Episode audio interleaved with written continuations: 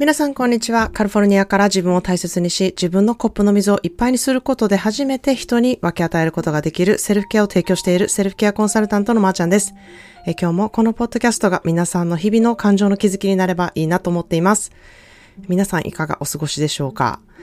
えー、時々ですね、公式 LINE でこんな状況の時にね、どうやって思考トレしたらいいですかっていう質問をいただいたりとかですね、まあ、あの、そういう時に、私やったらこういうふうに思考変換するようにしてますっていうことを、あの、お返事したりしてるんですね。で、また個人コンサルでいただいた、こう、思考トレーニングを、えー、するようにすると、こんな風になりましたっていうメッセージをいただいたりですね、えー、ポッドキャスト聞いておすすめしている考え方を実施したら、こんな嬉しいことがありましたといったような、こう、セルフケアをやってみた結果、こんな風になりましたっていう報告メールがね、えー、ちょこちょこいただけるんですね。もう本当にこんな嬉しいことないなっていう風に思ってるんですけれども、えー、まあ、ポッドキャストやってきてよかったなって思うことたくさんあるんですけれども、そういったメッセージも本当にそう思う時の一つで、いや、すごく嬉しいなっていう風に思ってます。もちろんね、ご本人がこう努力されて行動されたからこそこんなことがありましたっていう、えー、結果報告であってですね、まあ、これは結果でなくても、その経過でですね、あの、その道中をこう何とかしていこうって、あの、今、まだやっている途中です。しかしこういう、えー、嬉しいことがありましたっていうね、えー、その結果報告あの、経過ですね。結果報告でなくて、経過報告をしていただけることがすごく嬉しいなというふうに思うんですね。まあ、習慣とこうしていこうっていう方、やはりこのね、セルフケア思考っていうものを続けていこうっていう方が多くてですね、まあ、あの、人ってやっぱり結果をすぐ見てしまいがちなんですけれども、続けていくこと、習慣にしていくことで、その経過をエンジョイできる。ここがすごいなって思う。その成長が、えー、自分で感じることができたら、えー、だんだんとね、見えていく結果っていうふうにね、繋がっていくなっていうふうに私は思っているんですね。なので、えー、もしセルフケア思考でこういうことをやってたらこういうことになりましたみたいなね、ことを実感できるで、ことがね、あったら、あの、ぜひ教えていただきたいなというふうに思います。えそういうことで、こう、誰かにお知らせするっていうことで、自分への確認作業みたいなものもね、できるので、ぜひぜひ教えていただきたいなというふうに思います。まあ、そんなでですね、えー、昨日の夜なんですけれども、8月からの3ヶ月講座の第1回目のね、えー、グループコンサルがありました。8月が始まってから10日間、もうお互いの顔を、まあ知らないままですね。ほぼ知らないまま、えー、セルフケアワークで皆さんの思いとか価値観とか生活での中でこう感じることとかをね、えー、シェアするワークをしながら、まあなんとなくお互いのことをある程度ね、えー、なんかこういう感じの人かなっていうね、えー、感じ方をして付き合っていくっていう感じだったんですね。まあ普段人と会う感じとは全く違ってですね、ちょっと人の生活をこう覗き見する感じでその人のことを知るみたいな、まあ言うてもね、あの、許可のある覗き見みたいな感じなんですけれども、まあ中身を見てから外見を見るみたいな、独特な形でこう人と知り合うことができるこの環境を、えー、3ヶ月講座で、えー、得ることができるっていうふうにね、あのー、そういう設定にしてるっていうこともあるんですね。まあそんなで、えー、昨日の夜は第1回目の講座でお金、とか、えー、時間の価値観とか、えー、不安とか罪悪感を持った時の思考トレーニングの仕方、または、えー、自分軸を強化するためにどういうことができるのか、そしてこれから3ヶ月にかけて強化していくところ、どこに自分はフォーカスしていきたいかっていうところを見ること。で、まずはね、自分がまず、こう、お金の価値を知る、お金の、あ、時間のね、使い方を知ったりとか、時間の価値を知ったりとか、えー、不安や罪悪感に対してどう自分は感じるのかっていうことをね、えー、あの、考えていく作業。そして、それはどこからそういう不安とか罪悪感って来てるのかっていうのをね、掘り出していく作業も、えー、やっているんですけれども、早くも10日間でですね、ものすごく深掘りされている方ばかりで、いや、これからがすごく楽しみだなっていうふうに思ってます。まあ、今日はそんなでですね、セルフケアは心の金継ぎというテーマでね、お話したいなというふうに思います。えー、金継ぎという言葉は皆さんご存知でしょうか？まあ、日本にあるね、伝統的な技法で割れたり欠けたりした器をこう漆で修復して、えー、つ、こうつ、えー、つないだね、えー、こう、あの部分を金でこう装飾するあの、技法なんですけれども、これは壊れたものでも、まあ、大事に使う日本のすごくいい文化のね、一つでもあって、そのかけた部分にこうわざと金を塗ることでまた違ったデザインになること。それが、まあ、あの、ちょっとまた違う表情になって素敵なアートだと、えー、いう考えで、わざとできた、えー、器を割って金継ぎをして売るっていうことも出てきたくらい、えー、あの、金継ぎという、あ金継ぎアートですね、が、あの、日本にはね、すごく、あの、伝統的に残っているなっていうふうに思うんですね。まあそんなでこのアメリカではですね、この金継ぎという言葉が哲学的な意味で、えー、素敵やなっていう風な感じで、あの、ブームにあのなっているんですね。まあかけても壊れても、それをまた修復して、修復したところが新しい美となるっていうね、そんなメッセージが込められた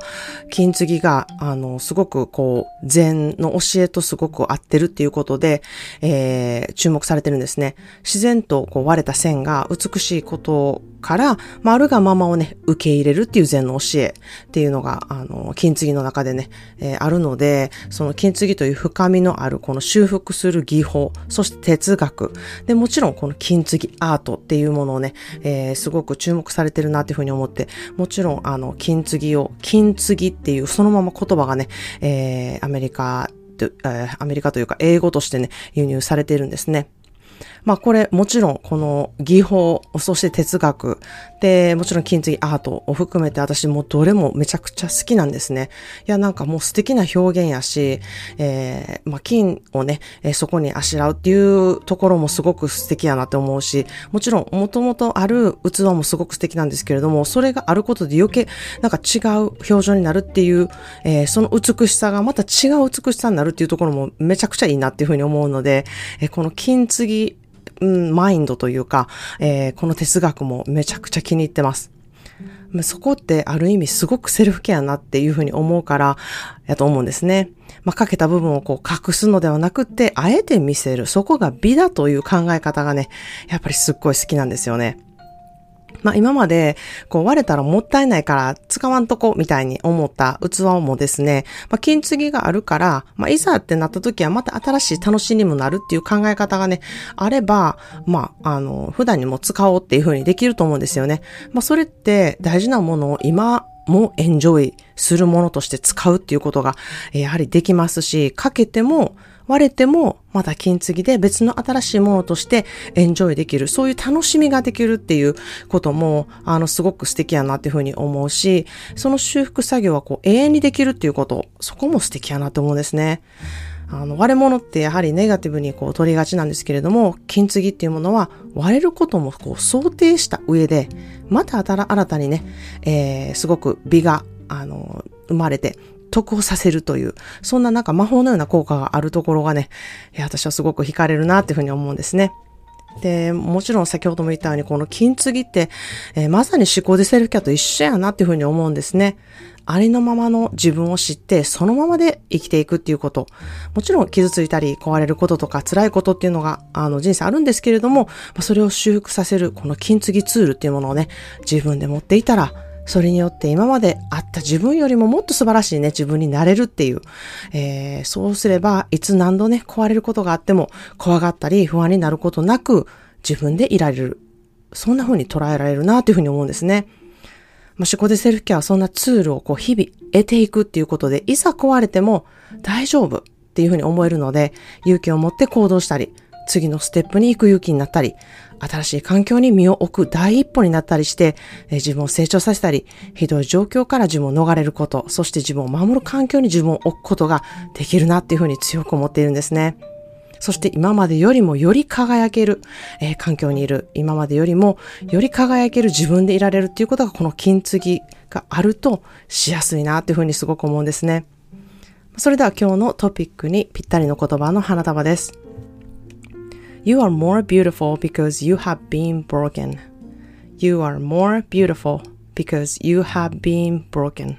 あなたは壊れた部分があることによってもっと美しくなる。You are more beautiful because you have been broken. あなたは壊れた部分があることによってもっと美しくなるという言葉です。壊れた部分があることによってもっとね、美しいものがすでにももっと美しくなるという、まさに金継ぎマインドなんですよね。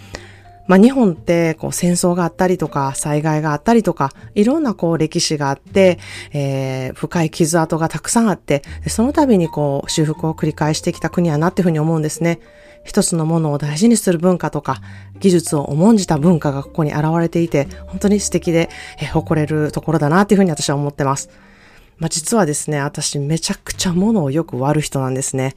まあ、あの、おっちょこちょいというか、えー、扱いが雑というか、あの、自分でもすごく嫌やなって思ってるとこなんですけれども、つい最近ね、すごく気に入ってたお友達が、あの、うん、あの、プレゼントしてくれた作家さんの、ちょっと大きめの、えー、浅めのサラダボールみたいなものをね、えー、プレゼントしてくださったのをシンクで洗ってる時に滑らせて割ってしまったんですよね。